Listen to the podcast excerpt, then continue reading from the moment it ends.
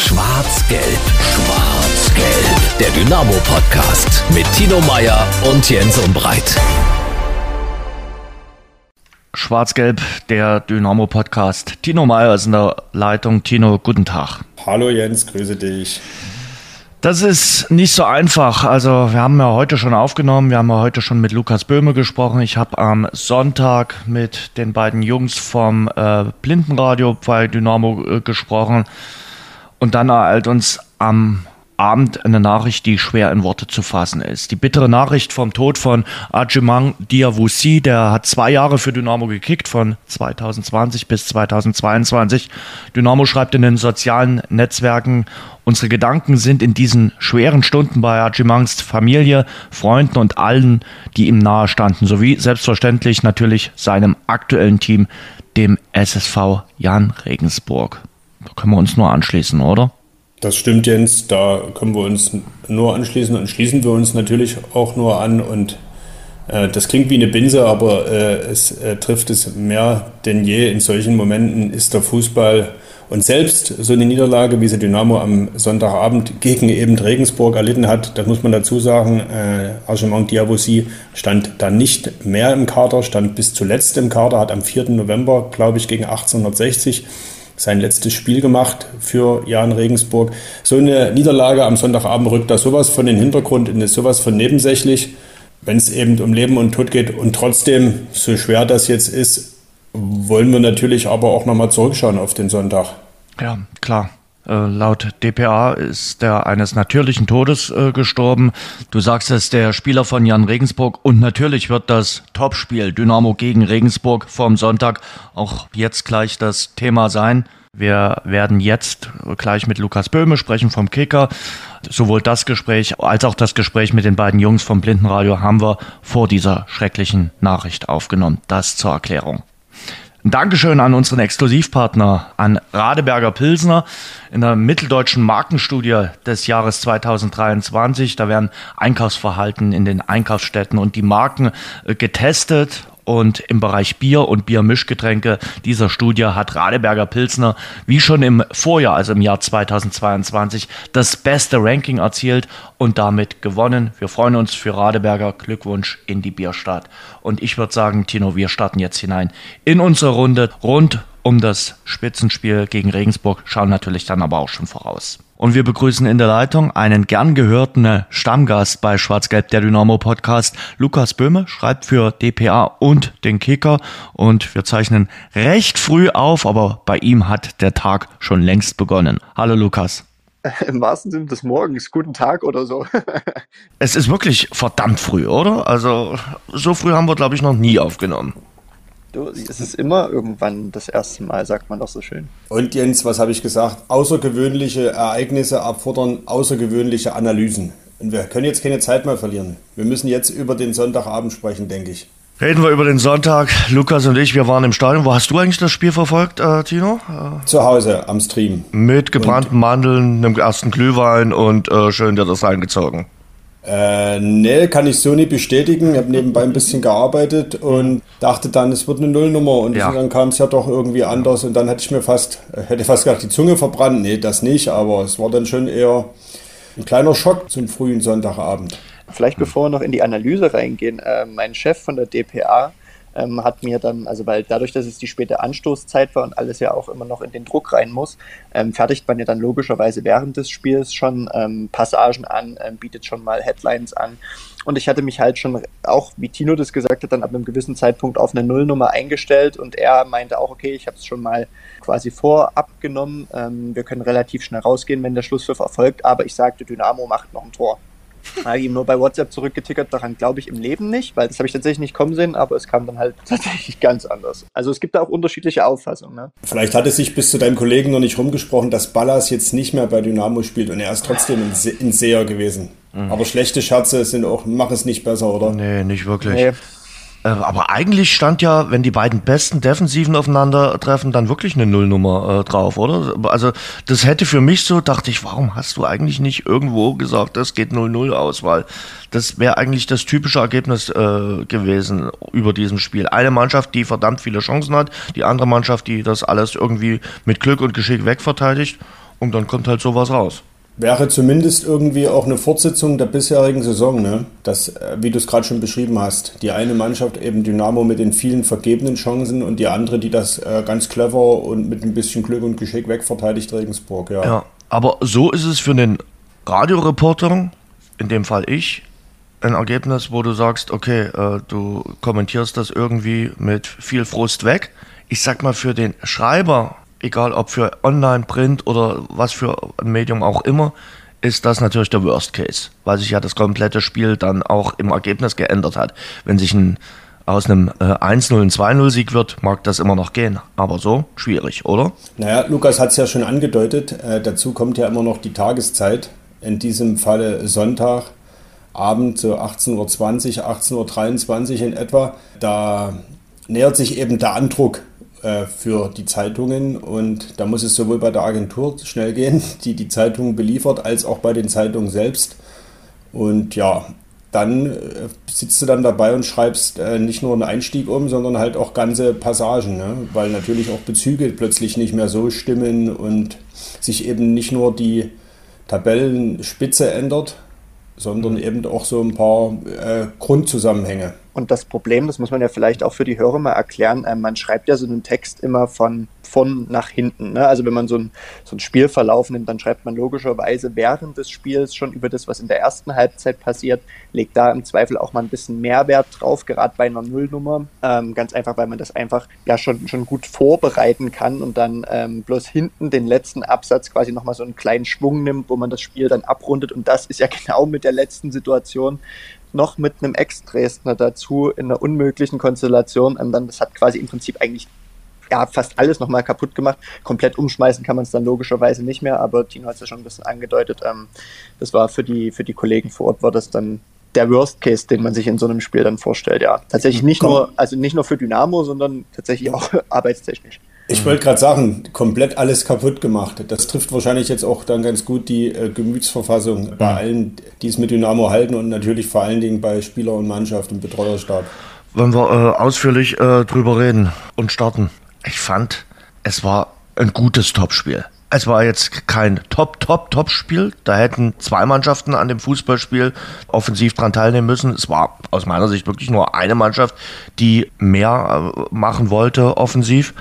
Aber es war ein gutes Topspiel, konnte man sich durchaus anschauen. Wie habt ihr es empfunden? Ich empfand es im Stadion als genauso, weil es doch eine ja, gute Intensität hatte, ohne mhm. dabei ähm, zu körperlich zu sein, weil das braucht es auch gar nicht. Ähm, in der ersten Halbzeit hatte ich tatsächlich noch ein kleines bisschen die Hoffnung, dass irgendwann der Jan dann auch nochmal anfängt, aktiver im Spiel teilzunehmen. Aber dann hat man relativ schnell gemerkt, okay, die sind hier mit einem Unentschieden komplett. Wär, wären die fein und das kann man auch aus deren Sicht komplett verstehen, weil warum, warum auf Gedeih und Verderben gegen Dresden irgendwas riskieren und dann Punkte verlieren. Auf der anderen Seite ja, habe ich dann relativ schnell auch das, das Gefühl verloren äh, zu Beginn der zweiten Halbzeit, dass von Dresden hier noch was kommt, was aber nicht dazu geführt hat, dass das Spiel dahin geplätschert ist. Also es gab ja trotzdem immer wieder kleine Momente, wo man sich rauspicken kann, okay, mhm. da hat die Abwehr gut wegverteidigt, da hat ähm, die Mittelfeldreihe gute Sachen gemacht. Das Einzige, was halt gefehlt hat, ist, dass sich die Offensiven vor allem um Tom Zimmerschied für ihren Aufwand dann belohnt haben.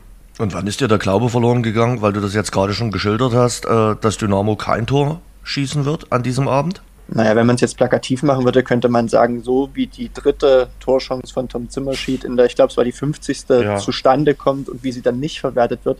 Da war es aber noch nicht. Es war tatsächlich ein bisschen später. Ich würde so schätzen um die 60., 65. Mhm. Minute, als man dann gemerkt hat, okay, jetzt fehlt der letzte Druck, die letzte Konsequenz. Wobei man sagen muss, auch aus Dresdner Sicht wäre ja ein 0 zu 0 gegen den direkten Konkurrenten zu Hause jetzt nicht schlimm gewesen, weil Heimrekord, den man hätte in der dritten Liga erreichen können mit einem weiteren Sieg, hin oder her, aber ein Unentschieden gegen Regensburg hätte ich einfach mitgenommen. Lukas hat gesagt, wir fangen das Spiel mal von vorne an. Ich, da würde ich insofern ganz gerne nochmal betonen, wie druckvoll Dynamo eben das Spiel auch begonnen hat, dieses mhm. Topspiel, jetzt nicht etwa abwartend. Und vor allen Dingen bringe ich es mal in Verbindung mit, der, mit dem Spiel der Woche zuvor, dem Nachholspiel in Saarbrücken, wo es die Mannschaft eben nicht geschafft hat, ihre spielerische Klasse umzusetzen.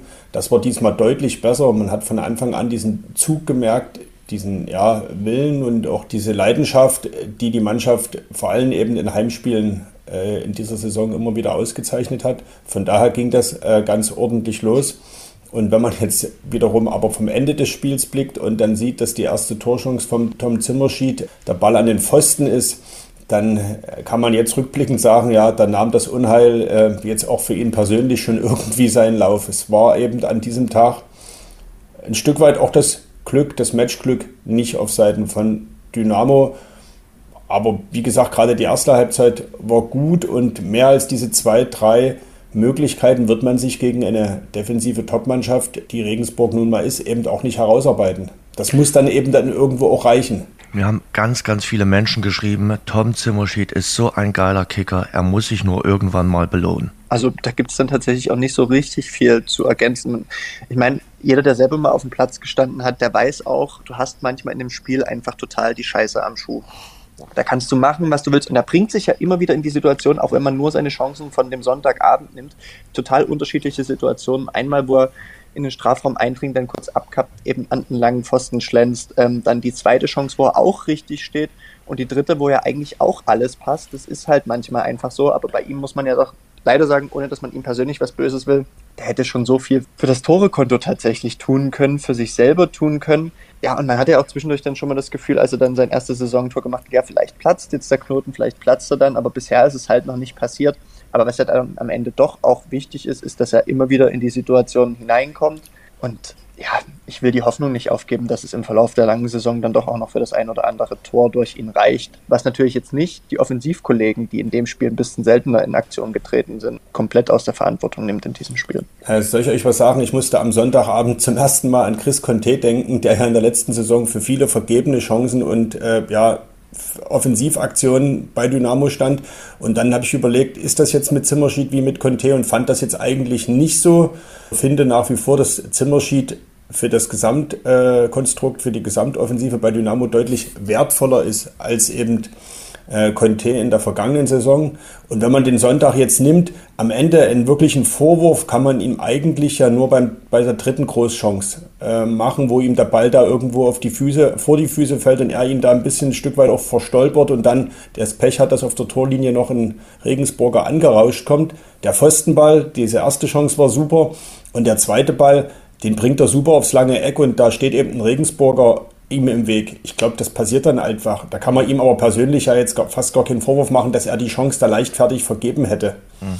Von daher, ich bin da wirklich hin und her gerissen, aber klar, am Ende ist der Fußball ein Ergebnissport und da zählen nur mal Tore und nicht nur gelungene Aktionen, sind ja nicht beim Eiskunstlauf oder so, wo es eine B-Note äh, gibt oder so. Und da ist die Bilanz natürlich irgendwie so zwiespältig bis kritisch, ne? wenn du nur ein Tor erzielst aus vielleicht fünf, sechs Top-Chancen. Du meinst jetzt insgesamt von, von Zimmerschied in dieser Saison? Ja, genau, okay. genau. Okay. Wenn man die Gesamtbilanz jetzt von ihm zieht, meine, er hat sieben, glaube ich, vorbereitet. Ja, das, das wollte ich jetzt gerade auch sagen. Das ist, ist halt eine super Bilanz. Ne? Deswegen bin ich eben doch dabei zu sagen, den Chris Conte-Vergleich, den schieben wir mal ganz weit wieder weg, sondern mhm. lassen mal den Zimmerschied so, wie er ist. Wir haben ihn ja zum Beispiel auch gefeiert für die Vorarbeit von äh, Robin Meissner äh, kürzlich. Im, das war das Heimspiel gegen Freiburg, glaube ich. Mhm. Was er exzellent vorbereitet. Und danach habe ich, glaube ich, geschrieben, solange in Zimmerschied so eine Bälle vorbereitet, kann er auch immer wieder Chancen vergeben. Und dabei würde ich es jetzt auch erstmal für einen Moment in meiner Einzelanalyse Tom Zimmerschied belassen. Er darf nicht verzweifeln, das ist ganz wichtig. Und ich finde, er hat äh, den absoluten Rückhalt auch, das merkst du ganz deutlich, wenn er eine Chance vergeben hat, kommt sofort jemand zu ihm, äh, klappst ihn ab und äh, versucht ihn wieder schnell aufzurichten. Weil das macht natürlich was mit dir, gerade in so einem Spiel. Also ich glaube, bei der dritten Chance, die ihr jetzt gerade schon erwähnt habt, die er auch machen muss, hat ja auch Markus Anfang gesagt, da kommst du dann wirklich leicht auch während des Fußballspiels wahrscheinlich ins Grübeln. Ja, was soll ich den Jungs jetzt sagen? Ja, die müssen halt einfach das Tor machen und da haben wir seit Saisonstart schon unsere, unsere Schwierigkeiten. Wir hätten sicherlich mindestens 10, 12 Tore mehr haben müssen auf dem Konto. Das haben wir nicht. Daran müssen wir arbeiten. Da ist jetzt äh, am Ende keiner sauer, aber Zimmer weiß halt genau, ich meine, wenn du drei Meter vorm Tor bist und, und das Tor ist leer, dann sollte man schon davon ausgehen, dass es klappen kann. Aber frisst sich selber am meisten auf. Er ist aber, und das vielleicht auch passend zu dem, was du sagst, dass er von jedem aufgefangen wird und auch jeder immer in den Tönen, die wir uns abgreifen, dann äh, positiv über ihn spricht. Er ist halt nicht Bruder Leichtfuß, sondern mhm. er ist halt ein absolutes Arbeitstier. Und ich glaube, deswegen verzeiht man ihm das auch ein Stück leichter, auch wenn es vielleicht unfair ist, als, als Chris Conte, dem ich an der Stelle nichts Böses unterstellen mag. Aber man kann und will ihm ja irgendwie auch gar nicht gar nicht böse sein, weil er, wie ich vorhin auch schon gesagt habe, halt immer wieder in diese Situation ja auch reinkommt. Und ich gebe mal die Hoffnung nicht auf. Und ich glaube, das klang ja bei euch auch so mit durch, dass er sich äh, im Laufe der Saison noch für seinen Aufwand belohnen wird. Und er muss es ganz einfach auch irgendwann tun. Die Frage ist, was machst du denn jetzt mit dem? Äh, hat ja natürlich keine Chancen äh, verwertet am äh, letzten Sonntag. Lässt du den jetzt außen vor beim Spiel gegen Fels? Also nicht außen vor, also auf der Bühne meine ich jetzt damit nicht, aber hm, nimmst du ihn erstmal raus, setzt ihn auf eine Auswechselbank, sagst, vielleicht äh, ist er als äh, Einwechselspieler dann erstmal besser. Er hat ja Alternativen dort vorne, äh, der Markus Anfang. Also ich sage, der muss ganz klar weiterspielen. Ja, finde ich auch. Äh, da lege ich mich auch, also das sehe ich auch noch deutlicher als auf äh, der rechten Seite, wo sich ja Borkowski und Lemmer so ein kleines Duell liefern über, äh, um, um den Platz in der Startelf. Aber auf links sehe ich Zimmerschied klar auf, auf 1 und äh, ganz klar in der Startelf, weil er eben auch über die Torchancen hinaus fast die ganze Saison durchweg gute bis sehr gute Spiele gemacht hat. Mhm. Und das zählt ja ein Stück weit irgendwo auch. Ich meine, das ist ein bisschen schade, weil dahinter mit Flachodimos äh, einer steht, wo ich immer wieder von vielen Fans höre, dass die sich wundern, dass der nicht spielt ja. und warum der denn nicht eine Chance kriegt und der wäre auch so wertvoll und der könnte auch so viel bringen. Ich glaube, das ist so Dynamos einzige echte oder na, Mittelstürmer würde ich auch noch äh, so bezeichnen, so die, die, die beiden Positionen, wo Dynamo ein echtes Luxusproblem hat. Da sind wir bei meinem Thema, was ich mir auch ganz dick aufgeschrieben habe, später Ein- bzw. Auswechslung bei Dynamo. Das hat eine Weile gedauert bei der äh, Sportgemeinschaft, bevor der Trainer das erste Mal reagiert hat. Ich glaube so um die 80. Minute. Gibt es dafür Ansätze von euch? Na, es ist zumindest auffällig, dass er zuletzt in Köln beim 5 zu 1 Sieg mhm. äh, bei der Viktoria trotzdem auch erst in der 80. Minute gewechselt hat. Mhm. Und er begründete es damals danach, dass er, äh, ich sage es jetzt mit meinen Worten, wie ich es verstanden habe, dass er eben der klaren Führung, die Dynamo in Köln hatte, eben doch nicht ganz traute, beziehungsweise dem, den Gegner noch nicht ganz abgeschrieben hat und er nicht zu zeitig die Grundordnung durcheinander bringen wollte.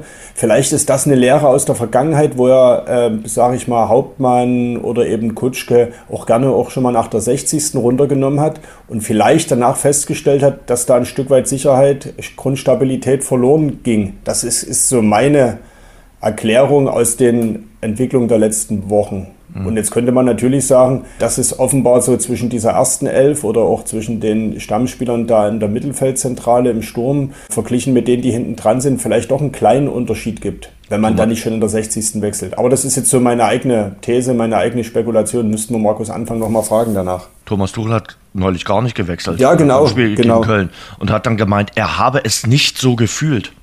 Also das dachte ich auch, so, so eine interessante äh, Darlegung, warum man nicht ein- und auswechselt, weil man es nicht fühlt. Was ich manchmal nicht fühle, äh, steht auf einem anderen Blatt Papier. Was hast du denn äh, gefühlt und nicht gefühlt, Lukas, beim Thema Ein- und Auswechslung? Die Gefühle sind frei.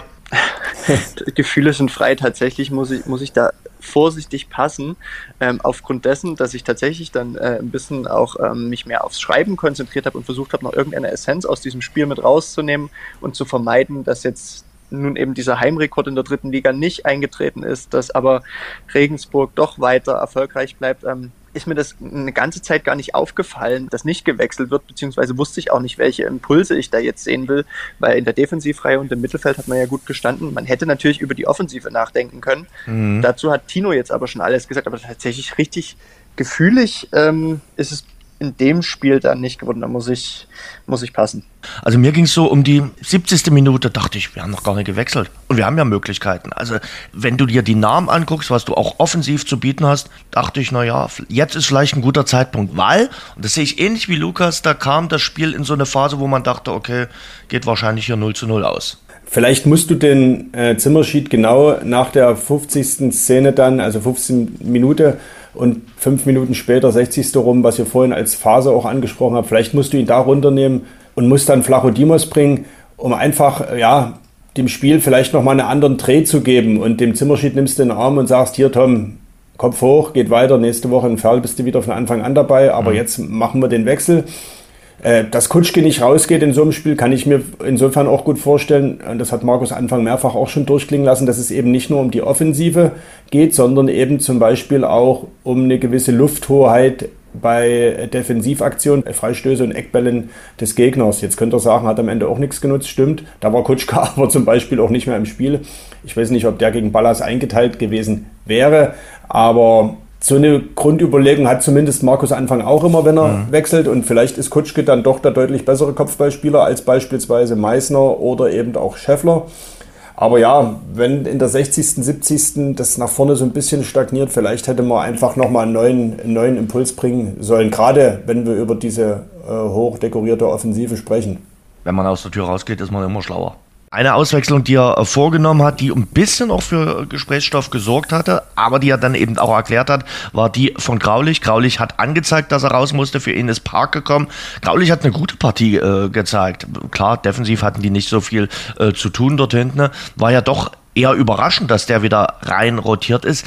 Es erklärt sich aber auch irgendwie, fand ich, dass er Bünning auf die Linksposition in der Abwehr gesetzt hat, Graulich und Lewald in die Innenverteidigung. Ich finde, es gibt Erklärungsansätze für, für diese personelle Variante, die er da gewählt hat das hat Trainer Markus Anfang ja dann auch in der Pressekonferenz auf die Frage eines Kollegen dann beantwortet ähm, und hat es damit begründet, dass er für eine noch größere Kompaktheit in der Defensive sorgen wollte, dafür sorgen wollte, dass auf gar keinen Fall die Lufthoheit in Richtung Regensburg kippt. Wahrscheinlich, weil er auch gewusst hat, dass die mit einem Unentschieden zufrieden werden und eben mhm. genau auf diese Standardsituation hoffen werden ja, und ich meine, Bühning hat es ja über die Saison auch mehrfach schon bewiesen, dass er da ganz gut aufgehoben ist auf dieser Seite. Ähm, dann halt nicht den klassischen, wie man ihn jahrelang kannte, Außenverteidiger gibt, der die Linie mit hoch und runter rennt, wie das teilweise äh, Claudio Kammerknecht, der dann doch auch immer mal wieder mit tut. Ähm, aber ich fand, das hat schon Sinn gemacht und Graulich, wie du es gesagt hast, Jens, auch mit einer ansprechenden Leistung im, im Abwehrzentrum. Neben Jakob Lewald, der für mich äh, an dem Tag dann doch aber der beste Dresdner auf dem Platz war. Tobias Graulich wollen wir mal hören, was der nach dem Spiel gesagt hat, die erste Stimme von einem Dynamo-Spieler nach dem Spiel gegen Regensburg. Wie konnte Jan Regensburg dieses Spiel gewinnen? Weiß ich nicht. Kann ich schwer beantworten. Durch eine Ecke, die wir in der letzten Minute oder in den letzten zwei Minuten verschenken. Und das war auch die einzige Möglichkeit heute, wie wir hätten ein Gegentor bekommen können. Andersrum würde ich sagen, die machen es im Stile einer Spitzenmannschaft aus. Ganz, ganz wenig, ganz viel. Kann man jetzt auch so sagen. Man kann aber auch sagen, dass eine Spitzenmannschaft vielleicht ein bisschen mehr Chancen hat und das hatte, ohne arrogant wirken zu wollen, heute Regensburg auf gar keinen Fall. Was macht das mit euch, diese erste Heimniederlage? Ja, ich hoffe, dass sie uns stärker macht. Das ist jetzt im ersten Augenblick natürlich sehr ernüchternd. Im Endeffekt müssen wir daraus lernen. Das ist auch das, was der Trainer uns mitgegeben hat, weil das einfach dumm war, weil wir den, im Endeffekt dann den Punkt verschenkt haben. Wenn wir hier mit 0-0 rausgehen, ist es zwar auch nicht verdient, aber dann gehen wir zu 0 raus, nehmen Punkt mit, bleiben ganz oben mit eher positiveren Gefühl. So müssen wir jetzt weitermachen. Ist jetzt schwer in dem Moment, aber ab morgen geht es dann Richtung Pferd.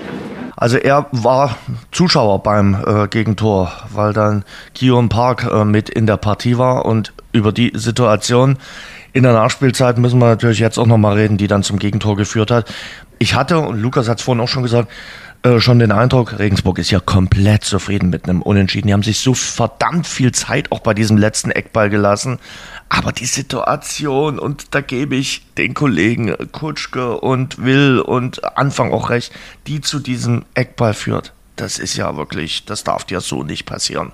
Ich glaube, das ist am Ende auch der entscheidende Punkt, ja. äh, was man danach auch immer wieder gehört hat. Du hast die Protagonisten gerade angesprochen. Die haben sich eben gar nicht so sehr über das Tor an sich beschwert und beklagt, was eben aus einer Ecke immer passieren kann, auch wenn wir den Kopfball von Ballas im, im Detail auch nochmal gerne besprechen können, weil äh, Dynamo da im Strafraum eigentlich äh, sogar personell überlegen war und der Ball da, ja, ich glaube auch das Tor so nie passieren darf. Aber viel äh, schwerwiegender ist eben die Entstehungsgeschichte und das wird eben oftmals, sage ich mal, im flüchtigen Blick zurück vergessen, dass dieser Eckball nie zustande kommen darf. Und das hat äh, zumindest Paul Will danach auch sehr, sehr, äh, ja, ich möchte mal sagen, wütend, aber eben auch nachdenklich gemacht, weil du damit eben dem Gegner überhaupt eine Chance ermöglicht. Und dann ist das eben die Ironie der Geschichte oder die Geschichten, die der Fußball schreibt, dass dann eben Ballas da hochsteigt. Du kriegst den Ball ja gar nicht raus in, der, in dieser äh, Nachspielzeit und wolltest ja selbst nochmal Akzente setzen. Also die Entstehung des, des Eckballs, da kann ich den Frust aller eben auch von, von Markus Anfang äh, verstehen. Was mich am meisten ärgert, ist, dass wir dann hinten heraus so eine Situation haben und den Ball herschenken. Das ist, äh, da sind wir zu grün hinter den Ohren. Da muss man ganz einfach sagen, dann wirst du auch dafür bestraft von so einer Mannschaft. äh, das zeigt die Qualität äh, von Regensburg. Das hat er dann mal gesagt und das hat mich tatsächlich auch da dann ein bisschen überrascht, dass er das so gesagt hat. Aber ja, nicht nur, nicht nur die Entstehung des Eckballs, sondern auch wie äh, der Eckball verteidigt wird, war dann einfach schwierig. Dino hat es angesprochen, du hattest eigentlich eine, eine Überzahl im 16er und ich weiß gar nicht genau, wie die Zuteilung war, weil eigentlich müsste man davon ausgehen, dass ich rumgesprochen haben dürfte, dass Flo Ballas äh, doch ein ganz guter Kopfballspieler ist.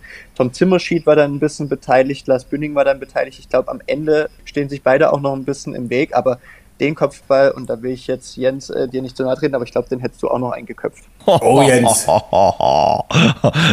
Das ist. Jens, das kannst du doch einfach so stehen lassen. Lass das doch einfach so stehen und, und nicke es ab. Aber nee, aber ich, ich würde doch niemals ins Dynamo-Tor köpfen. Das, das müsst ihr so. doch wissen. Ich wäre, würde niemals den Verein wechseln. Ich würde immer das schwarz-gelbe Trikot tragen. Und von daher, dann wäre es mir ein Fauxpas gewesen, wenn ich ins Dynamo-Tor geköpft hätte. Weil dann wäre es ein Eigentor gewesen. Und das, ja, möglicherweise. Ich war auch eher Abwehrkante, also früher. Also ich war jetzt nicht der geschliffene Mittelfeldspieler oder der sie dann für Arme. Das muss ich ganz ehrlich sagen. Also dann, wenn schon eher äh, Defensivspieler. Ausgerechnet Florian Ballas, oder? Klar, sein Job als Fußballspieler ist es, äh, für sein Team äh, die Arbeit zu machen und dass man sich natürlich über den Tor in der Nachspielzeit auch entsprechend freut, kann ich auch nachvollziehen. Also das war natürlich der berühmt-berüchtigte Lucky Punch äh, von Jan Regensburg durch den Ex-Dynamo. Wobei auch sein Torjubel, ich meine, man kann den jetzt auch so ein bisschen aus verschiedenen Perspektiven angucken. Ich glaube, das war so eine Mischung aus allem. Das war eine Mischung Ja. aus Freude darüber, den Siegtreffer gemacht zu haben. Das war eine Mischung aus, irgendwie will ich nicht so richtig doll gegen den Ex-Verein jubeln. Und irgendwie hatte ich auch das Gefühl, dass jetzt Regensburg nicht mehr so unbedingt daran geglaubt hat, wirklich noch ein Tor zu machen. Also war so eine ganz komische Mischung äh, aus allem, die da in dem Torjubel von, von Ballas zum einen, aber auch von der ganzen Bank, die natürlich explodiert ist, dann bei rumkam. Na, die waren am Ja. Ende schon selber auch überrascht, dass sie jetzt hier noch drei Punkte mitnehmen, weil sie eben mit dem einen Punkt, mit der, mit der Nullnummer schon überaus zufrieden waren. Das hätten die, glaube ich, danach auch äh, so deutlich gesagt. Und wenn du dann aber mit so einem Moment noch mit drei Punkten aus Dresden weggehst, das ist ja auch mal, wenn man das jetzt mal aus äh, Regensburger Sicht betrachtet, wirklich ein großer Sieg gewesen, weil du eben dich zum Tabellendritten, zum Tabellenvierten nochmal äh, drei Punkte abgesetzt hast. Die haben jetzt 13 Punkte Vorsprung. Das ist schon ein ziemliches Brett und erinnert mich jetzt äh, schon sehr stark auch an Elversberg. Jetzt nicht von der Spielweise, ganz im Gegenteil, sondern eher eben von dem Abstand. Weil 13 Punkte mit so einer kompakten Defensive, die musst du dir erstmal in dieser ausgeglichenen dritten Liga wieder nehmen lassen. Von daher war das jetzt auch in der Gesamtschau betrachtet für Regensburg ein ganz, ganz wichtiger Sieg, weil die natürlich denke ich, auch alles dran setzen, direkt wieder aufzusteigen. Sind ja ein Zweitliga-Absteiger, das dürfen wir immer nicht vergessen. Ne? Wir haben immer viel über Sandhausen und über Bielefeld geredet. Und Regensburg hat das für mein Dafürhalten sehr, sehr clever gemacht, ist da unterm Radar geschwommen und ist jetzt eigentlich die Mannschaft der dritten Liga, die jetzt nicht so diesen attraktiven Offensivfußball spielt wie Dynamo, aber eben äh, gerade einen sehr erfolgreichen Fußball auf den Platz bringt. Das ist jetzt der neunte Sieg in Folge gewesen für Jan Regensburg. Tino hat schon gesagt, sie sind äh, die dominierende Mannschaft. Sie sind auch die Mannschaft der letzten Wochen gewesen. Aber schön ist es nicht immer. Aber dafür erfolgreich. Und dafür musst du dich nicht entschuldigen. Es ist eine, ja, gewissermaßen eine andere Art des Fußballspielens, als es Dynamo Dresden pflegt. Aber es ist die Art, so wie Joe Ennox Fußball spielen mag. so wie er es auch bei seinen vorherigen Stationen, um, um den Ball aufzunehmen, ähm, ja, hat spielen lassen und der Erfolg, so platt das dann immer klingt, gibt ihm ja recht. Ähm, die Serie, die sie jetzt gestartet haben, die, die kommt nicht von, von ungefähr, ähm, aber man darf es dann letztendlich ja auch nicht nur darauf äh, belassen, dass sie so eine, so eine gute Defensive haben, sondern die haben dann am Ende halt auch 24 Tore geschossen, was jetzt erstmal nicht so viel klingt, aber Dresden steht eben auch erst bei deren 26. Also das ist schon, das ist schon eine ausgewogene Mannschaft und ich glaube, wenn die das Heft des Handelns in dem Spiel nehmen müssen, Mhm. haben die schon auch fußballerisch die Möglichkeiten, das zu tun. Das ist schon echt eine Mischung, die ich so vor Beginn der Saison bei Regensburg nicht gesehen habe. Zwei Punkte sind mir in diesem äh, Zusammenhang noch wichtig. Darauf hat, glaube ich, auf den einen Stefan Kutschke danach hingewiesen oder wir hatten es zumindest mit ihm im Gespräch. Regensburg hat jetzt einige Spiele, eben das in Dresden, zuvor das bei 1860 München, so ziemlich in der letzten Sekunde, letzten Minute gewonnen. Das wird sich auch wieder ausgleichen. Diese Erfahrung macht Dynamo gerade ja auch, dass du gute Spiele auch mal nicht gewinnst. Auch Aue war lange Zeit die Mannschaft, die in der letzten Minute immer getroffen hat. Das kehrte sich dann mal um. Dann haben sie zwei, drei Spiele in letzter Minute auch verloren bzw. in Unentschieden kassiert. Das wird auch Regensburg passieren. Das ist, da, davon bin ich überzeugt, weil sich das in so einer Saison eben alles immer ausgleicht. Das ist mein Punkt 1. Und mein Punkt 2 ist, äh, um zurück zu Dynamo zu kommen, eigentlich kann Dynamo aus diesem Spiel, wenn man diese 94 Minuten weglässt, nur Gutes mitnehmen. Die müssen ihren Weg weitergehen weil auch dieses, das wird sich wieder ausgleichen und ehrlicherweise hatte Dynamo eben ja auch Spiele, wo wir gesagt hätten, nehmen wir Lübeck, da musst und darfst du vielleicht gar nicht gewinnen. Da hast du ganz viel Glück gehabt, um die Partie damals zu gewinnen. Dank Stefan Triljac hat er eben da zwei, drei Monsterparaden ausgepackt hat, die eben in einem Spiel auch nicht immer wieder passieren. Und diesmal war es anders, aber die Spielweise, und das haben, glaube ich, alle Protagonisten dann auch ja auch gesagt, die ist einfach richtig gut und es gab diesmal auch Chancen und das gerade gegen so ein Defensivbollwerk, das dürfen wir nicht vergessen. Die Woche zuvor in Saarbrücken sah da noch anders aus. Da hatte Dynamo, glaube ich, eins, zwei Fernschüsse, aber diesmal hatten sie drei, vier richtig gute Chancen im Strafraum, sehr gut herausgespielt, auch keine Glücksprodukte und das musst du dir einfach mitnehmen. Und dann wird das irgendwann, also hoffentlich schon am Sonntag in Ferl, auch wieder anders äh, aussehen. Gab ja da auch noch einen ganz netten Dialog zum Schluss der Pressekonferenz der beiden Trainer, wo auch das Thema eben Glück in der letzten Minute oder Pech in der letzten Minute dann noch äh, thematisiert wurde. Man muss am Ende sagen, die Tore zählen und die eine Standard hat gereicht für Regensburg. Der einzige Ball aufs Tor hat gereicht, um ein Tor zu machen. Und das ist auch eine Erkenntnis.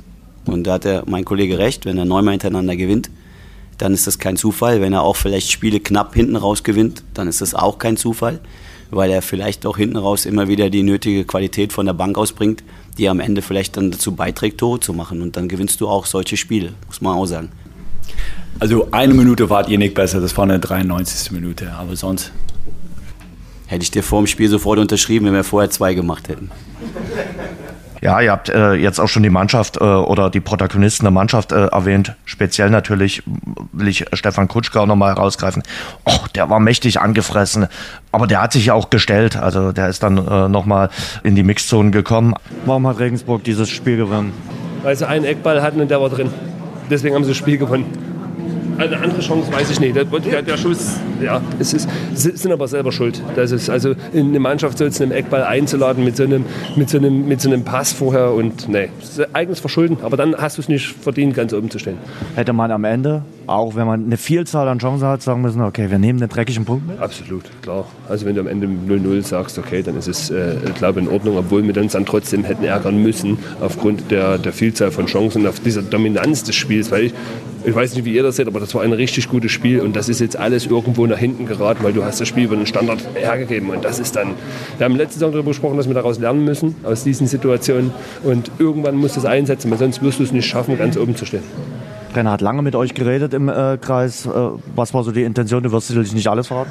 Nein, also das dass er uns immer, uns immer den Rücken stärkt und immer äh, bei uns ist. Aber diese letzte Situation daraus müssen wir lernen. Und ähm, nochmal, das, das, das wusste jeder. Ja, es hat jeder die Entstehung im Kopf gehabt. Und ähm, dann ist natürlich so klar, Baller ähm, Zuordnung, dann wurde vielleicht ein bisschen was gewechselt und dann verlierst du dein Spiel das nagte an ihm. Und das ist ja einer, der auch seine Emotionen auf der Zunge dann äh, lässt und, und, und dir mitteilt, wie es ihm gerade geht. Und das ist ja auch richtig, dass es das so gibt. Ich meine, das ist doch auch das, was wir uns dann wünschen. Wir ärgern uns auf der, auf der Pressetribüne darüber, wenn Sachen nicht funktionieren, wenn mhm. wir Texte umschmeißen müssen. Ich meine, das ist unsere Arbeit, das ärgert uns dann. Mhm. Ähm, und seine Arbeit ist es, sich darüber zu ärgern, wenn genau solche Sachen passieren. Und ich glaube, das ist ja auch so ein, so ein kleines bisschen, das wird mir immer klarer, wenn ich mir auch die Töne, die wir bekommen, anschauen, dass es, na, ich will jetzt nicht sagen Good Cop, Bad Cop gibt, die Konstellation, aber es ist ja schon so, dass, dass Stefan doch eher der ist, der das Herz richtig auf der Zunge trägt und dann auch mal ja, einfach so spricht, wie man in der Fußballkabine sich erwartet, dass gesprochen wird. Und ähm, Paul Bild, das dann noch ein bisschen analytischer versucht, häufig noch mit einzufangen, noch einen anderen Blickpunkt mit drauf gibt. Auch das äh, finde ich immer mehr, ähm, ist tatsächlich auch eine gute Kombination, um Gefühle aus der Mannschaft nach, nach außen zu tragen wollen wir dann hier gleich mal Paul Will einspielen, was, was er gesagt hat, um, um, um vielleicht auch so ein bisschen die Einschätzung äh, der beiden zu haben. Du hast äh, Paul Will eben auch erwähnt, äh, da hören wir auch gleich noch rein, was er nach dem Spiel gesagt hat. Ergebnis ist irgendwie ein Treppenwitz, oder? Das ist ein schlechter Witz auf jeden Fall, das Ergebnis nach so einem Spiel. Ähm, ja, es ist ganz, ganz viele Fragen in meinem Kopf gerade. Ähm, wie können die da oben stehen? Wie können wir das Spiel verlieren? Wie können wir hier kein Tor schießen? Und warum machen wir in der letzten Minute auf einmal wieder alles anders und spielen hinten kurz raus, anstatt wie die 44 Minuten davor in der zweiten Halbzeit, anstatt das Ding einfach rauszuwichsen und auf den zweiten Ball zu gehen, weil das hat auch ganz gut funktioniert.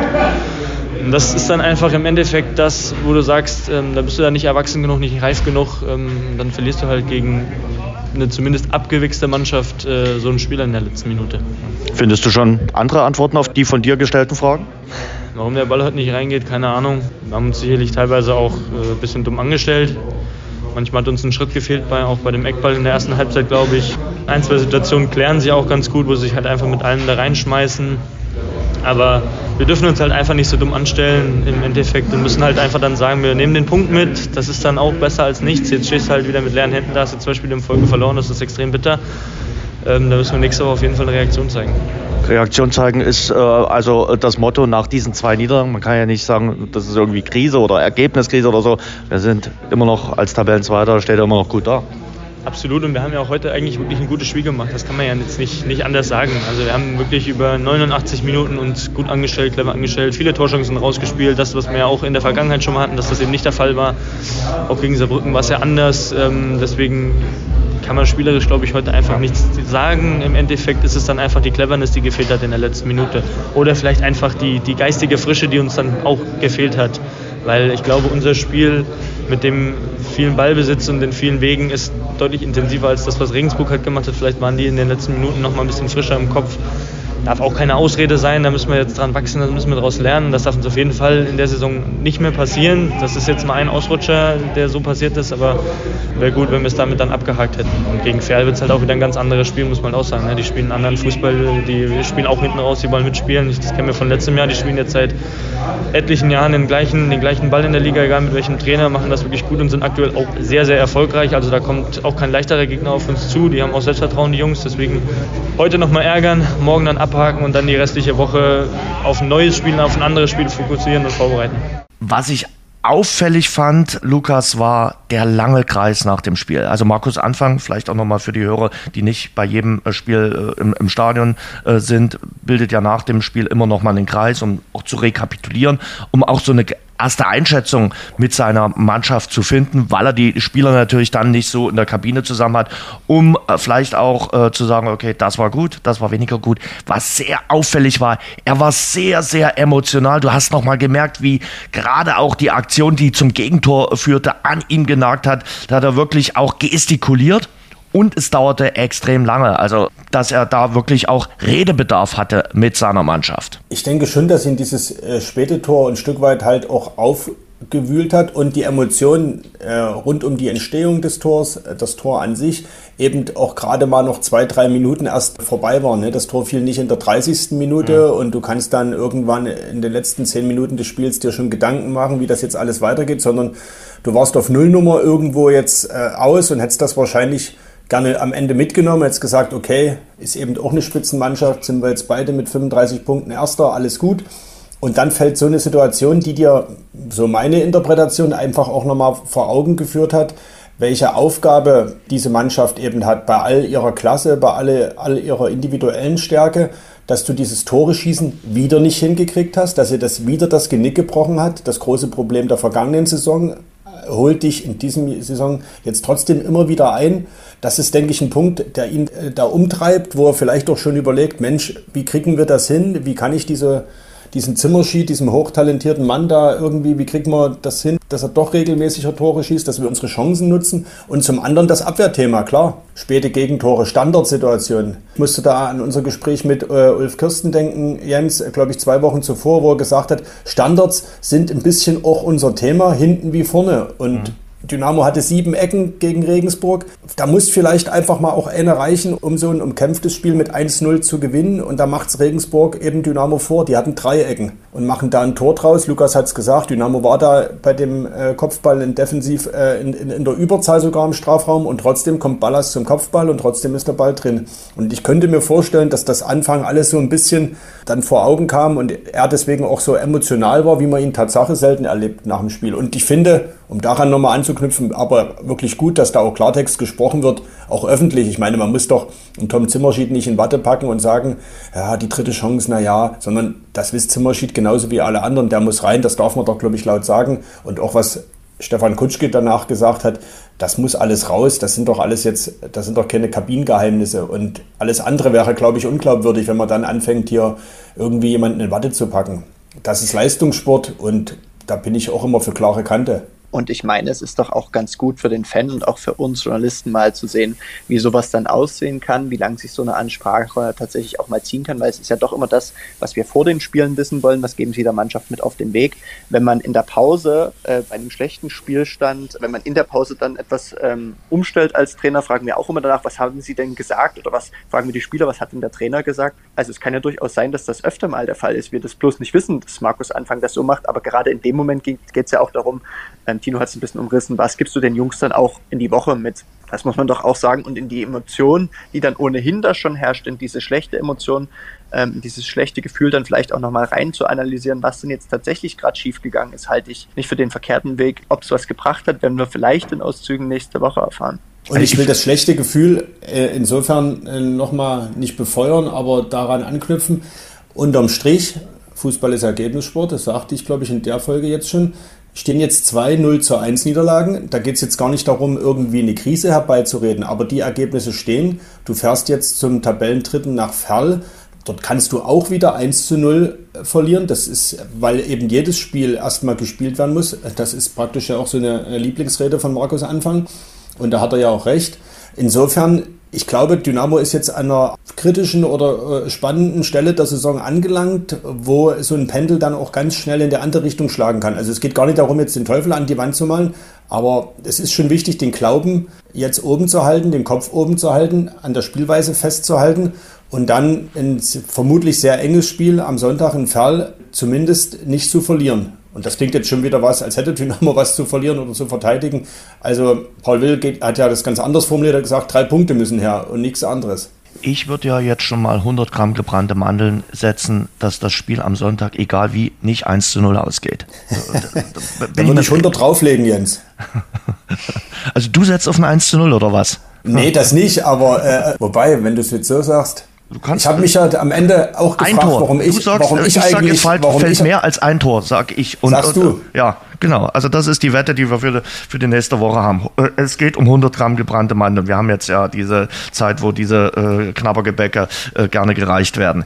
Ähm, also ich glaube ja immer an Gegensätzlichkeiten oder an verrückte Geschichten im Fußball. Ich hätte mich nicht gewagt, so ein Ballasttor vorherzusagen, okay. aber am Ende ist es eben passiert. Ich erinnere, Tom Zimmerschied vergibt Chance um Chance, trifft ausgerechnet gegen seinen Ex-Verein Halle.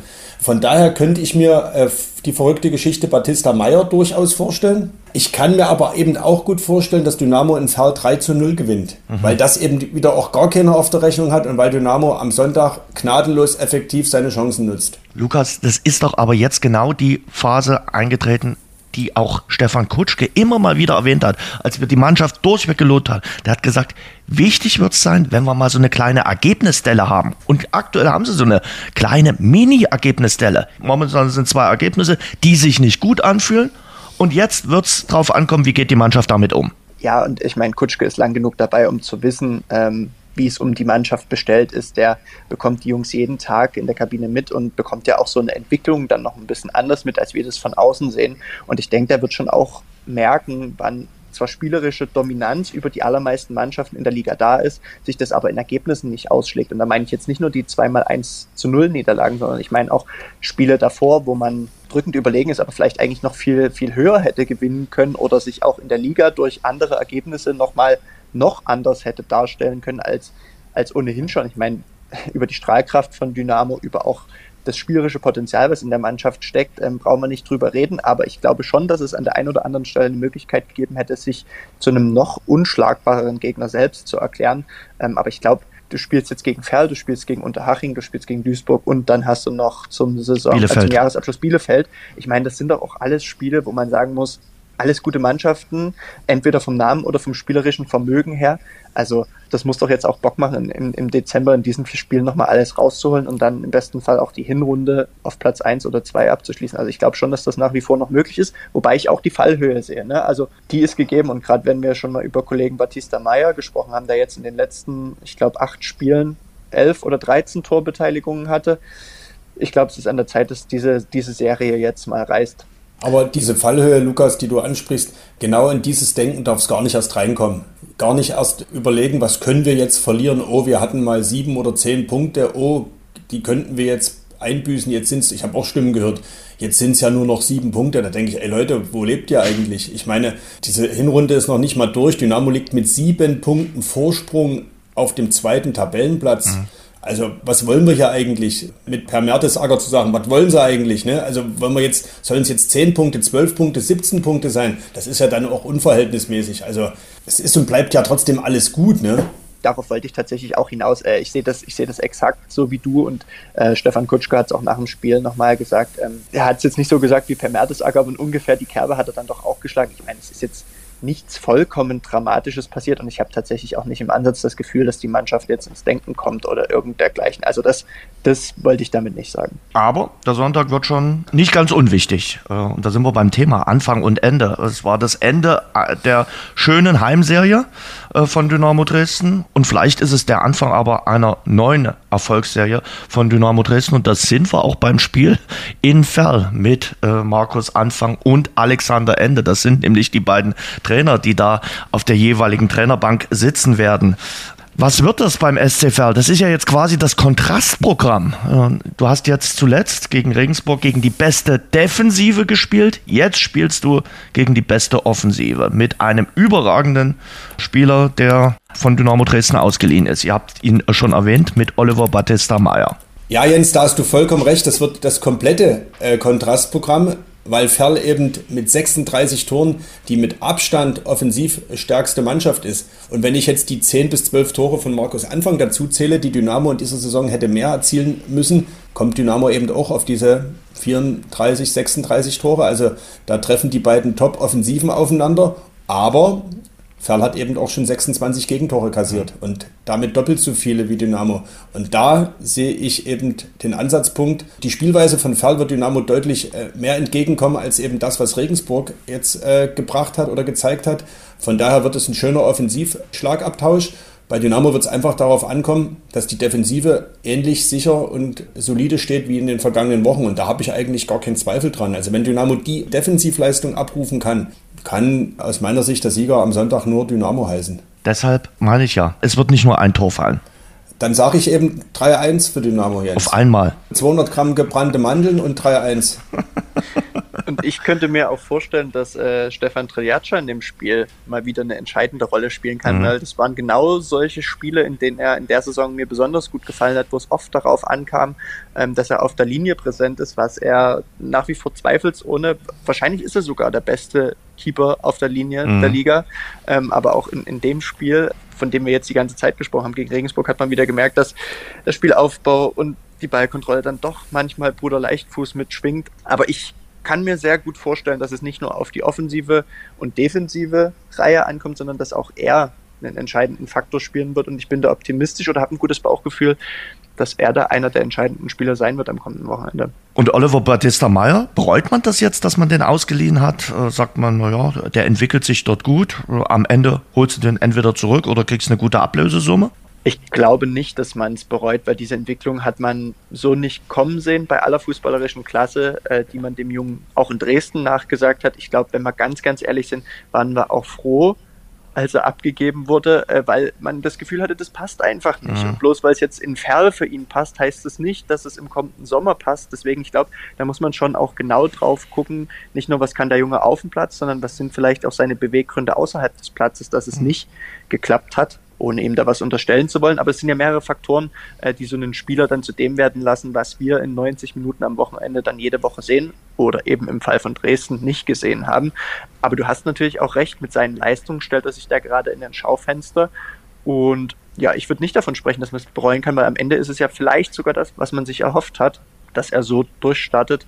Muss da jetzt nicht unbedingt am kommenden Wochenende passieren, aber ansonsten ist das doch, glaube ich, auch eine Entwicklung, wo man guten Gewissens sagen kann, ja, da hat sich der Transfer in Richtung Ferl doch gelohnt. Aber vielleicht hat es bei ihm auch Klick gemacht irgendwie. Also gibt ja den einen oder anderen Spieler, der dann auch woanders war, vielleicht auch in der Provinz war, ohne despektierlich zu sein, aber Ferl ist halt jetzt nicht Dresden oder München.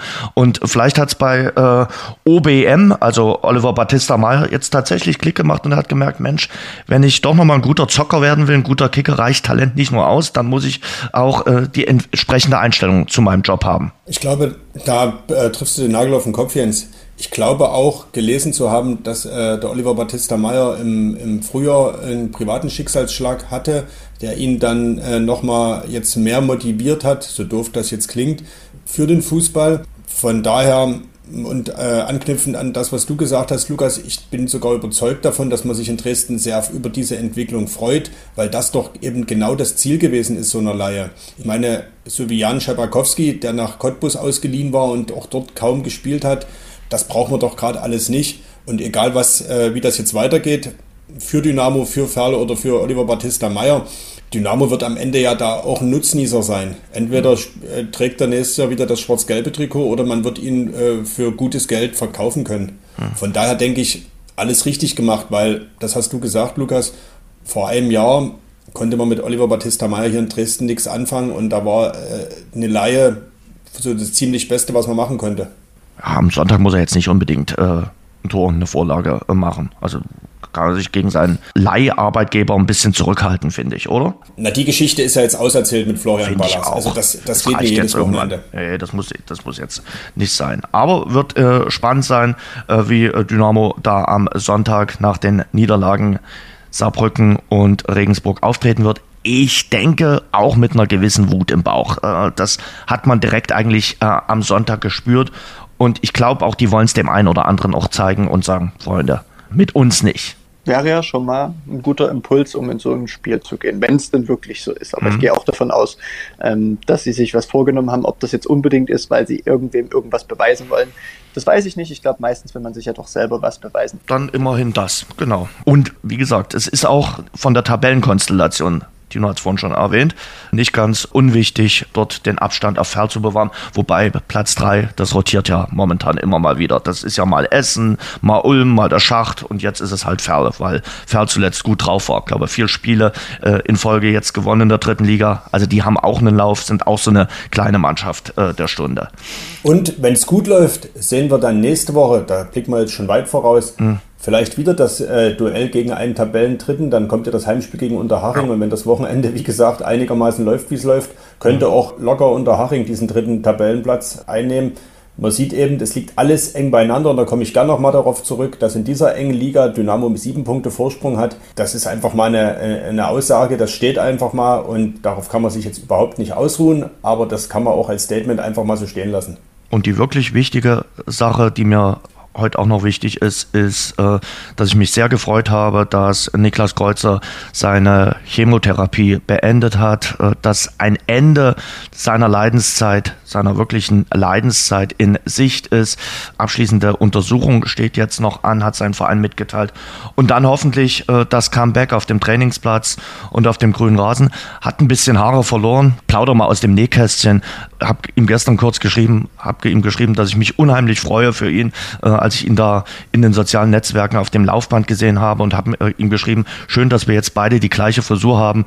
Und dann schrieb er zurück, du warst immer mein Vorbild. Also von daher, Niklas Kreuzer, ich hoffe, wir können ihn bald wieder auf dem grünen Rasen zurück äh, begrüßen, den Ex-Dynamo. Dem ist ganz einfach nichts mehr hinzuzufügen. Auch an der Stelle, ich weiß nicht, ob er zuhört, aber auf jeden Fall alles Gute für die nahe und ferne Zukunft. Genau, das kann man auch einfach so stehen lassen. Lukas, zum Schluss, kurze Einschätzung noch von dir. Du warst äh, auf großer Reise in dem Land, wo ich schon sehr häufig war, was ja auch sehr nahe bei mir am äh, Herzen liegt. Äh, du warst über dem großen Teich in den USA, genauer gesagt in Florida. Wie hat es dir gefallen? War wunderbar, ähm, hat mir richtig gut getan. Ich war drei Wochen in Florida unterwegs, bin tatsächlich auch den ganzen Staat einmal von Osten nach Süden, nach Westen, nach Norden äh, komplett einmal abgefahren habe da ordentlich, ordentlich Kilometer abgespult, viele schöne Dinge gesehen, habe mir auch amerikanische Sportarten zu Gemüte gefügt und habe da auch gesehen, ähm, ja, was, was zum einen total schön ist an sehr großen Ligen, was ander, anderer Seite aber auch Kommerzialisierung dann manchmal auf die Spitze treibt, mhm. was gerade Trikotpreise, Kartenpreise und dergleichen angeht, ist eine verrückte Welt. Aber ich glaube, ähnlich wie du das ja auch schon öfters in, in hier im Podcast oder in anderen Podcasts getan hast, ähm, man, man kann sich das schon sehr gut angucken und sehr gut leben da. Viel Event beim, beim Sport. Man muss es mögen. Äh, es ist eine andere Art des Sportkonsums als bei uns. Das Essen kann man auch gut mitnehmen. Man muss natürlich ein bisschen auf die Linie achten, oder? Man muss auf die Linie achten und wenn man glutenintolerant ist, dann ist dieses ganze frittierte Zeug ohnehin nicht so die beste Entscheidung. Aber ich meine, das ist auch wieder äh, Meckern auf sehr hohem Niveau. Wobei die Amis da auch echt gut eingestellt sind und viel, viel freundlicher sind, was Gluten oder generell allergene Unverträglichkeiten angeht. Ähm, Nö, da, das, das, das kann man wirklich gut machen mit jedem Wehwehchen, was man hat. Lukas, wie steht das da mit gebrannten Mandeln? Bleiben die dann äh, in Abhängigkeit des Spielausgangs am Sonntag für Jens und mich oder bist du da mit dabei? Nee, nee, ich steige mit ein. Ich steige auf jeden Fall mit ein. Ich weiß nur noch nicht, was ich dann sage. Ähm, keine Ahnung, keine Torbeteiligung Oliver Battista Meyer oder Aber oder das ist ja, ist ja jetzt hier komplett konfus. Der Kollege Meyer hat vorhin behauptet, äh, es fällt nur ein Tor, dann ist er auf 3 zu 1 umgestiegen. Ich weiß jetzt schon gar nicht mehr. Ich bin komplett verwirrt, welche äh, Sache er jetzt hier in die Mandelwette reinhaut und bin jetzt ein bisschen verunsichert, sage ich mal. So, dann ergreife ich jetzt das Heft des Handelns und sage Oliver Battista Meyer keine Torbeteiligung. Das sind meine 100 Gramm. Okay. Und ich sage drei Dynamo-Tore. Und du sagst eins von Ferl. Okay, das sind dann 300 Gramm und da gucken wir mal. Ich habe überhaupt kein Tor von Ferl, was, was du mir hier unterstellst. Also, mein erster Vorschlag war, da habe ich gesagt, es fällt nicht nur ein Tor am Sonntag. Das war mein erstes Angebot. Heieiei. Lukas Böhme war in der Leitung. Lukas, am frühen Morgen haben wir aufgezeichnet, schreibt für DPA und Kicker. Es war trotzdem, trotz der frühen Stunde, eine lebendige Runde. Lukas, ich danke dir sehr. Dankeschön an die zwei aufgewachten Typen. Danke dir. So, das war Lukas Böhme. Und jetzt, äh, Tino, schlage ich vor, wir sprechen mit André Escher und Thomas Großmann. Ich hatte es vorhin schon gesagt, das sind die beiden, die fürs Blindenradio bei Dynamo Dresden arbeiten. Richtig tolles Projekt. Die sind auch durch die sozialen Netzwerke richtig bekannt geworden. Ich glaube, ihr hattet auch mal einen Artikel über die ja. beiden äh, geschrieben.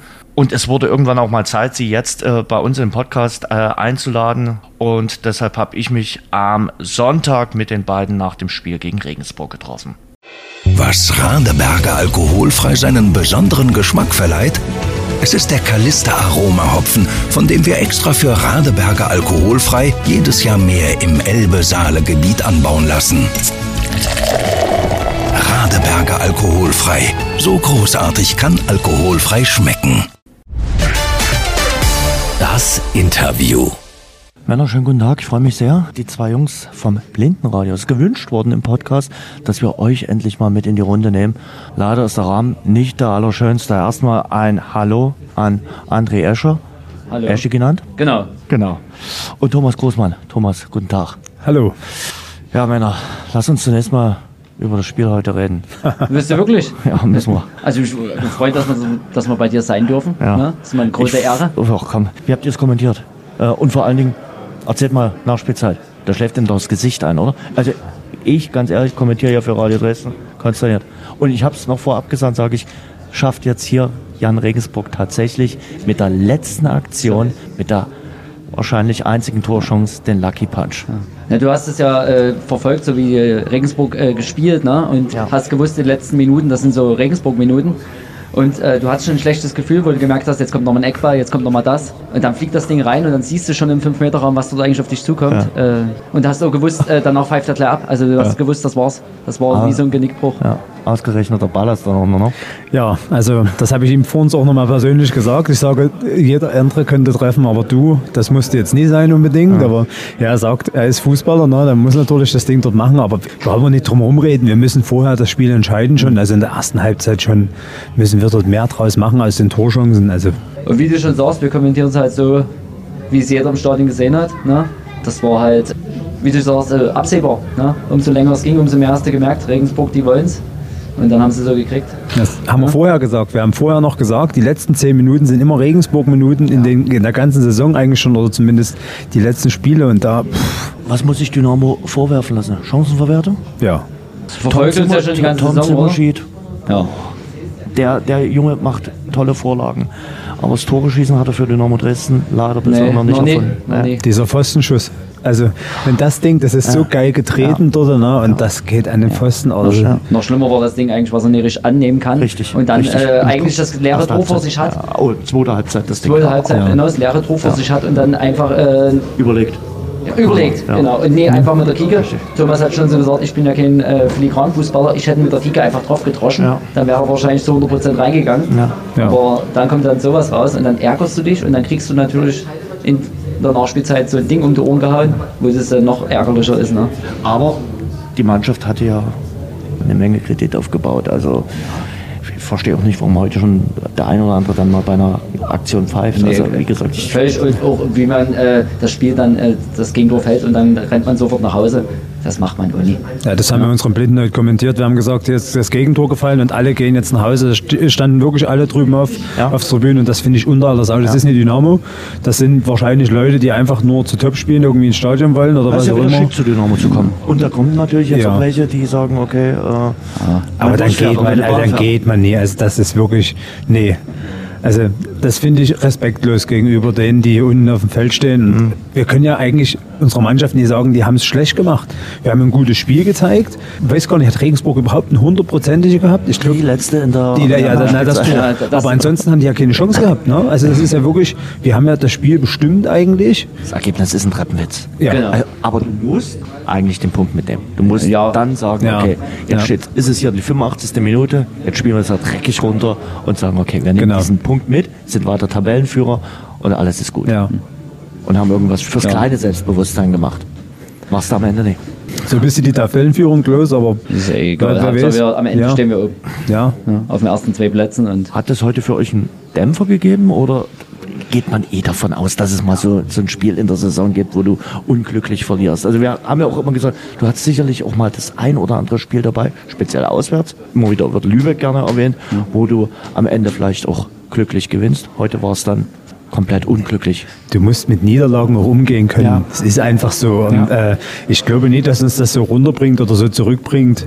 Ähm, natürlich hast du jetzt dieses Ferlspiel, Ja. ne, wo natürlich einer spielt, der eigentlich bei uns Vertrag hat, wo du dir sagst, Oliver Battista Meyer. verdammter Mist, wenn der jetzt gegen uns noch trifft ne, und der noch nächstes Jahr dann wiederkommen will und dann äh, ja. ja, ist man nicht so grau, Thomas. ne? Ja, aber man muss ja, das ist ja klar, Ferl ist eine, auch eine gute Mannschaft. Ja. Und man hofft, dass die Mannschaft jetzt wirklich den Kick nochmal kriegt und sagt, passt auf, wir müssen jetzt einfach Tore schießen. Mhm. Und ich kann, weiß auch nie, wie man das jetzt trainieren könnte die ganze Zeit.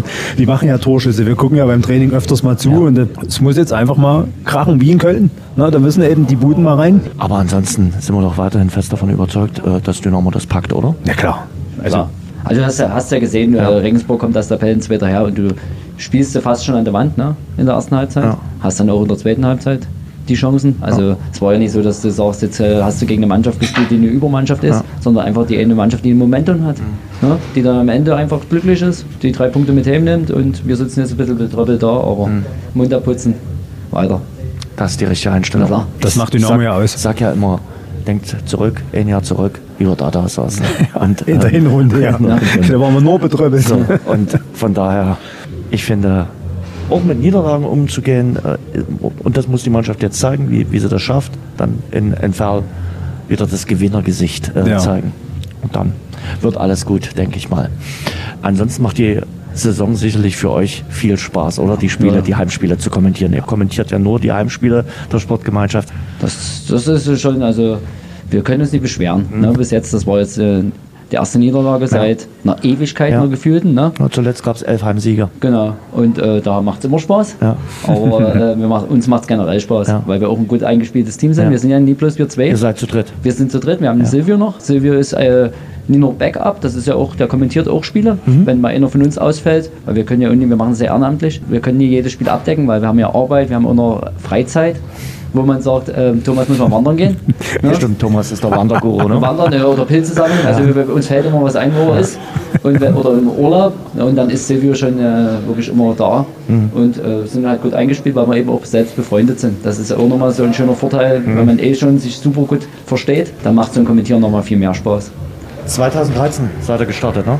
Genau. Ich habe gerade nochmal geguckt. Da, äh, da, war, 2013. genau, da war Thomas äh, Behindertenbeauftragter und hat eben die Aufgabe vom Verein gekriegt, so ein Blindenradio auf die Beine zu stellen. Und dem fiel nichts Besseres ein, als mich zu fragen. Sagte, hast du nie Bock, das zu machen? Und da gab es Ja als Antwort. Für wie viele macht ihr das? Für wie viele Blinde? Also es, es fragen ja immer wieder auch viele nach, wo kann ich das hören? Wie äh, kann Ja. ich das empfangen? Außerhalb des Stadions. Ja. geworden. Naja, wahrscheinlich durch die Videos, die wir irgendwann mal Ja. geschnitten haben. Das war ja eigentlich nur, ähm, um mal zu zeigen, dass es sowas im Stadion gibt, Mhm. dass das natürlich dann so krass Wellen geschlagen hat. Ja, das äh, war nur eigentlich nicht das, was wir machen wollten. Nun müssen wir eben doch mehr schneiden. Aber ist nicht schlimm. Wir haben acht Zuhörer meistens. Also acht Im Stadion. Stammzuhörer im Stadion, die blind sind, aber man kann uns ja im ganzen Stadion hören über eine UKW-Frequenz. Das, ganze Stadion ist abgedeckt und wir wissen ehrlich gesagt auch nie, wie viele uns dann noch so zusätzlich zuhören. Mach doch mal ein bisschen Werbung. Welche UKW-Frequenz äh, muss ich da eindrehen? Um 94,6 UKW ist das. 94,6, okay. Und dann? Aber nur im Stadion. Also Ja, nicht, dass jetzt das jemand hört und denkt jetzt, tut auf sein Radio. Stadion sollen sie Radio Dresden. Ja, genau. Das, das habe ich verstanden. Aber es kann durchaus sein, dass es irgendwann als Fanradio mal außerhalb hörbar ist. Ja. Ähm, aber da wollen wir keine Konkurrenz spielen, sondern ähm, Ach, die sollen dich weiterhin hören und uns hören. Wir verstehen uns ja gut. Die können von uns ja gegenseitig also, hören. Genau, also von daher, ihr macht das wie gesagt seit 2013. Was ist denn das Feedback, was ihr so bekommt äh, auf die ganze Geschichte? Das ist ja von Jahr zu Jahr gewachsen. Auch eure äh, Präsenz auch in den sozialen Netzwerken und das, was man da so liest, also ich sag mal 95,8 Prozent positiv. Ja, also das ist äh, Wahnsinn, wie die, wie die Leute so drauf eingehen. Erstens ist natürlich das Emotionale, dann wir beide, ähm, manchmal diese Sprüche noch so gegenseitig ziehen wir uns noch hoch. Da ist noch ein bisschen Lustiges mit dabei. Ähm, zusätzlich kommen noch unsere ganzen Kollegen aus ganz Deutschland, die anderen Blindenreporter. Ja. Weil ja fast jeder Verein von der ersten bis zur dritten Liga Blindenreporter. Ähm, da vergleicht man sich immer so miteinander. Dann auch der Andreas Mann hier von äh, Magenta, der hört uns auch mal zu, der guckt auch die Videos nochmal an und äh, spricht dort auch nochmal mit uns drüber, was vielleicht noch ein bisschen anders machen kann. Gerade zum Thema Verordnung und sowas ist eben auch viel Feedback. Aber wie du schon sagst, meiste ist wirklich ganz oft positiv und ja, die Das Leute. Negative kommt nur von Gästenvereinen, die das dann sehen. Ne? Wenn du dann mal, wie gesagt, wir, sind, wir haben ja komplette Dynamo-Brille, ne? weil wir äh, auch aus der. Ja, ihr macht's ja für Dynamo-Fans. Erst, erst machen wir es für Dynamo-Fans, zweitens sind wir auch Fans. Ja. Ne? Äh, wie gesagt, wir machen es sehr ehrenamtlich und äh, ich glaube, das ist das, was den Leuten nur gefällt, dieses aus Sicht eines Fans äh, so ein Spiel zu kommentieren. Und für die Blinden, das ist eigentlich uns äh, auch die wichtigste Sache, dass die dann nach dem Spiel kommen und sagen, egal wie es ausgegangen ist, ob wir gewonnen haben, verloren haben, unentschieden gespielt haben, die sagen dann nur Danke. Ne? Und das ist es, dafür machen wir es. Ich kommentiere ja jetzt auch schon zwei Monate Das, Fußball. das merkt man nicht und dafür machst du es ganz gut. Ja, danke. Was muss man anders machen, wenn man für Blinde ein Fußballspiel kommentiert? Grundlegend eigentlich äh, die ganze Zeit erzählen, wo ist der Ball und äh, auch äh, dieses ganze Drumherum, ne? wo ein Radiomoderator vielleicht mal kurz sagen kann, nur, der hat die Haare schön oder das ist dort, äh, da musst du die ganze Zeit, äh, was passiert auf den Auswechselbänken, was passiert in den Blöcken. Heute war es ja wieder so, du hast diese Klickgeräusche gehört aus dem K-Block und das war, wo diese bengalischen Lichter angehen. Das kommentieren wir halt auch. Wir sagen, wenn, wenn die das hören oder die riechen ja auch viele Sachen und die merken, jetzt kommt ja ein Rauch auf einmal rum, dann sagst du eben, das ist, weil dort die Bengalfackel angeht, dort geht das an oder äh, dort ist auf einmal Unruhe, genauso auf dem Spielfeld die ganze Zeit, wie, also nie nur, wo ist der Ball, wie laufen sich auch die Mit Mitspieler, also das ist ein ganz schnelles Kommentieren, wo du vielleicht als Radiomoderator mal kurz eine Pause machen kannst, müssen wir die ganze Zeit kommentieren und manchmal siehst du es auch nicht richtig, welcher Spieler am Ball ist, dann hast du ja den Nebenmann neben dir sitzen oder einen Silvio als dritten Mann, der ist auch die ganze Zeit mit den Augen auf dem Feld, der uns dann sagen kann, nee, das habt ihr jetzt nicht richtig gesehen oder mal ein Zeichen gibt, äh, das musst du mal drauf achten. Das ist vielleicht der Unterschied zu einem Radiomoderator. Ja, Verortung eben. Also wirklich, was der André schon sagt, die Verortung muss so genau sein. Du bist wirklich die ganze Zeit hinterm Ball. Deswegen wechseln wir auch alle zwei bis drei Minuten in dem Spiel. Also es gibt wirklich keine Szene, wo du so fünf bis zehn Minuten durchredest. Das schaffst Ja, du gar nicht. Ja, du würdest es hinkriegen, aber du bist dann auch nicht mehr genau. Dann bist, bist du nicht mehr auf dem Ball. Ne? Also du musst Ja. wirklich genau gucken, wo du gerade bist. Und den Blinden auch immer das Gefühl geben, Ball ist jetzt Strafraumhöhe, Ball ist an der Genau. Ecke, Ball ist äh, links äh, auf der linken Seite, 10 Meter von der Eckfahne entfernt. Äh, Links, halb links, über die Mittellinie drüber, ähm, in Höhe der Seitenauslinie, 15 Meter vor der Grundlinie. Also so eine Sachen gibst du dann schon so preis. Ne? Wie ist der Austausch mit den Blinden? Wie sehr seid ihr auch in Kommunikation? Wie sehr habt ihr von denen auch gelernt? Fand gerade schon äh, interessant, was äh, Eschi, ich sag jetzt mal Eschi, du. äh, gesagt hat. Äh, was die auch riechen. Also äh, das, das ja. ist man jetzt nicht so naiv, nee. sondern das erfährt man eben nur, weil man sich mit denen auch ein bisschen austauscht und äh, auch weiß, was bei denen vielleicht auch im Kopf vorgeht. Na, du musst dich reinversetzen. Mhm. Ne? Also ähm, viel nehmen wir auf diesen Schulungen mit. Es gibt von der DFL mhm. jedes Jahr so eine Schulung. Mhm. Davon nehmen wir viel mit. Und dann ähm, redest du vorm Spiel mit deinem Blinden. Nach dem Spiel meistens nie, weil meistens wollen die dann alle nach Hause. In der Halbzeit hast du mal kurz so, so eine Kommunikation. Wenn irgendwie was ist, was denen nie passt, dann kommen die auch in der Halbzeit zu uns und sagen, hier, pass auf, das war ein bisschen blöd oder ähm, auch mit der Lautstärke und ja. so vom Gerät und dass die nichts hören und so. Dafür ist der Silvio zum Beispiel da, der ist immer Ansprechpartner. Wenn dann einer mal irgendwie die Hand hebt und äh, ein Problem hat, da muss der Silvio noch mal drauf eingehen und so. Aber die Kommunikation ist immer da, das ganze Spiel über eigentlich. Vor dem Spiel. Also wir begrüßen uns ja. Das ist meistens, wenn die hochgehen, wir sitzen ja dann da und dann kommen die mit ihrem Begleiter. Also die kommen ja mit Begleitpersonen. Dann wird vor dem Spiel schon mal Hallo gesagt, dann wird schon mal kurz unterhalten. Na, du hast auch äh, mittlerweile über die sozialen Medien, die, die tun auch Facebook wahrnehmen, mhm. unsere Videos und so. Und dann schreiben die auch dazu, das war Sehr wieder schön. gut, das war wieder gut. Also das ist schon äh, mittlerweile wie so eine Familie. Ne, so ein eingespieltes Team sind wir, auch mit den Blinden selber und auch mit den Begleitpersonen. Und so läuft das halt. Du hast immer über die Saison hinaus eigentlich fast bei jedem Spiel hast du mit einem, zwei von denen immer ein Gespräch. Und das ist eigentlich schon das Positive. Das ist ja eigentlich das, was uns auch, dieses positive Feedback, das ist das, was uns ja auch viel gibt, wo du sagst, dafür machst du es. Aber ja. eben schon herausragend. Ich gehe in ein Fußballstadion, ja. Ich, ich, sehe das genau. Tor nicht. Genau. Ich lebe von euch, von genau. eurem. Nee, überhaupt diesen Mut. Ich muss ehrlich sagen, äh, ich habe Respekt vor diesen Leuten, die kommen ins Stadion, sehen erstmal nichts, das Stadion ist voll, die geben sich im Prinzip auch in dieser Situation, äh, tun die sich aussetzen, alles ist voll. Du hast neben dir mal Verrückte, die rumkrölen, rummachen und trotzdem haben die diese Liebe zum Verein und sagen, egal was ich für eine Beeinträchtigung habe, mein Verein ist Dynamo, ich will das miterleben und ich äh, vertraue den Leuten, die das für mich kommentieren, dass sie mir so kommentieren, wie ich es als Sehender selbst wahrnehme. Ne? Mhm. Das ist für mich, da sage ich jedes Mal Hut ab, dass ihr überhaupt äh, reinkommt und trotzdem eure Liebe so auslebt. Ja, und Reihe 35, ne? also die müssen weit hochlaufen. Aha.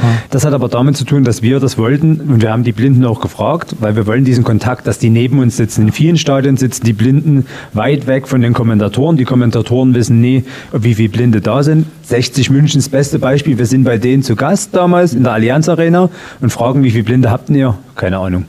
Weil die hunderte Meter weiter weg Das kann auch sein, dass die kommentieren und es ist keiner da. So eine Sachen gibt es eben auch in verschiedenen Stadien und das wollen wir nicht. Und deswegen müssen die eben dort hochlaufen, aber die finden das eben auch gut muss man vielleicht auch kurz nochmal für den Außenstehenden erklären. Ihr sitzt auf der gegenüberliegenden, auf der genau. Fernsehkommentatorentribüne, nicht auf der normalen ja. anderen Pressetribüne, wo wir sitzen, sondern sitzt auf der anderen Tribüne, eben damit der Kontakt, der ist ja auf der Pressetribüne, ist ja ein abgegrenzter mhm. Bereich, aber auf eurer Tribüne ist ja der Kontakt möglich zu den äh, Blinden und äh, damit dann auch ein relativ schneller Austausch. Genau, und deswegen war immer der Kampf, dass das auch so bleibt. Also wir haben immer wieder gesagt, nein, wir wollen nicht ja. hier rüber, wir wollen da drüben bleiben ja. und wollen die Blinden neben uns sitzen haben wird gerne gefragt, sowas immer das emotionalste, das außergewöhnlichste Ereignis?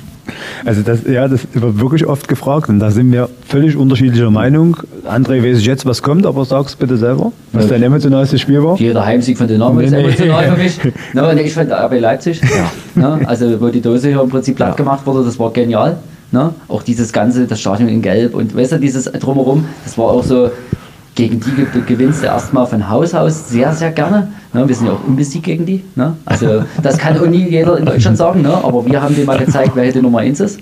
Ne? Das ist so mein Ding. Thomas findet das 5-0 äh, gegen Stuttgart äh, nee, genial. Nee, ich nee? habe ein anderes Highlight. Okay. Also ein Highlight ist äh, Leverkusen, aber das krasseste Highlight für mich war gegen Braunschweig hier. Wir liegen zur Halbzeit 2-0 zurück 2 und Stefan Kutsch gemacht drei Tore ja. und wir gewinnen das ja. Ding 3-2. Das war da flog der Kessel weg. Freitagabendspiel oh, gewesen. Unglaublich, Abendspiel. Ja. Oh, das war so geil. Ja. Und da weiß ich noch, wie wir dort geschrien das haben. Das kann ich mir vorstellen. Solche ja. Spiele sind auch schön, wenn du 0-2 zurücklegst und ja. du denkst. Finde ich geiler als dieses 5-0 gegen Stuttgart oder das 7-1 gegen Halle. Ich fand dieses Spiel gegen Braunschweig ist mir immer noch so im Kopf drin. Das war so geil, wie, ja. wie Stefan dort die drei Dinger macht. Wir haben ja schon so oft hier zusammen äh, Siege kommentiert. Ne? Jeder hat dann so sein eigenes, äh, eigenes Ding. Ne? Bei mir ist es eben dieses, ne? ja, ich denke halt auf so eine andere Weise. Ne? Also ich fand es halt gegen. Fährst du dich dann runter? Nach dem Spiel? Also mir geht's manchmal so, Das- du bist halt schon noch immer auf Adrenalin. Also du bist schon, Ja. wenn du so ein Spiel kommentierst, dann Ja, das ist ja das Schöne, du nimmst, du, nimmst das mit, du nimmst das mit den Themen, ne? Genau. Und da brauchst du vielleicht einen Tag, zwei Tage, aber du nimmst, äh, du, wie der Thomas schon sagt, manche Sachen hast du noch Jahre drin im Kopf. Ja. Da weißt du, da, da bist du, wenn du auf einmal zurückdenkst, wie als ob du noch drin wärst in dem Spiel. Ja. Das ist das Schöne an Dynamo. Ich denke generell das Schöne am Fußball, Ja. dass du die Sachen dann, auch wenn du so emotional dabei bist, komplett mit Heben nimmst und nie wieder vergisst. Und das ist eben das Schöne. Wird uns ja manchmal immer so ein bisschen vorgeworfen, dass wir vielleicht auch zu emotional ist. Aber ich finde, Emotionen gehören doch irgendwie äh, Also- äh, dazu, zu der Ja. äh, ganzen Geschichte. Und die machen es irgendwie aus. Zu lieben, zu sich zu freuen, auch zu leiden. Also Ja. heute, klar, in der 90. Minute denkst du, oh bitte, nicht das doch. Ja. Und, und, aber es gehört irgendwie äh, mit dazu. Und wenn man äh, einen Job mit Passion und mit Emotionalität macht, äh, man, klar kann man auch ein Spiel Fußball Erste Minute, Anstoß, schöner Pass in die Tiefe, ja, Schuss an den Pfosten. So kann man es natürlich auch kommentieren. Also bei diesen Schulungen, was Thomas ansprach, äh, wurde uns jetzt beim letzten Mal auch gesagt, dass man doch, wenn so ein Tor fällt, das ohne äh, Emotionen dann äh, auch feiern sollte. Also dass man dann gar nicht so in den Torjubel verfällt, sondern einfach sagt, Tor, dann erstmal die Zuschauer im Prinzip wirken lässt, sodass, dann, ich muss ehrlich sagen, äh, wo ich das gehört habe, dachte ich, ich bin im falschen Film. Ja. Also dann bin ich der falsche Kommentator dafür, Ja. weil wenn ein Tor fällt, Dynamo das Tor schießt, dann raste ich aus. Der muss mich zurückhalten, dass ich nicht anfange zu klettern. Ich kletter auch gerne mal äh, auf unsere Kommentatorenplätze hoch, weil das ist halt so drin. Sehr schön. Ne?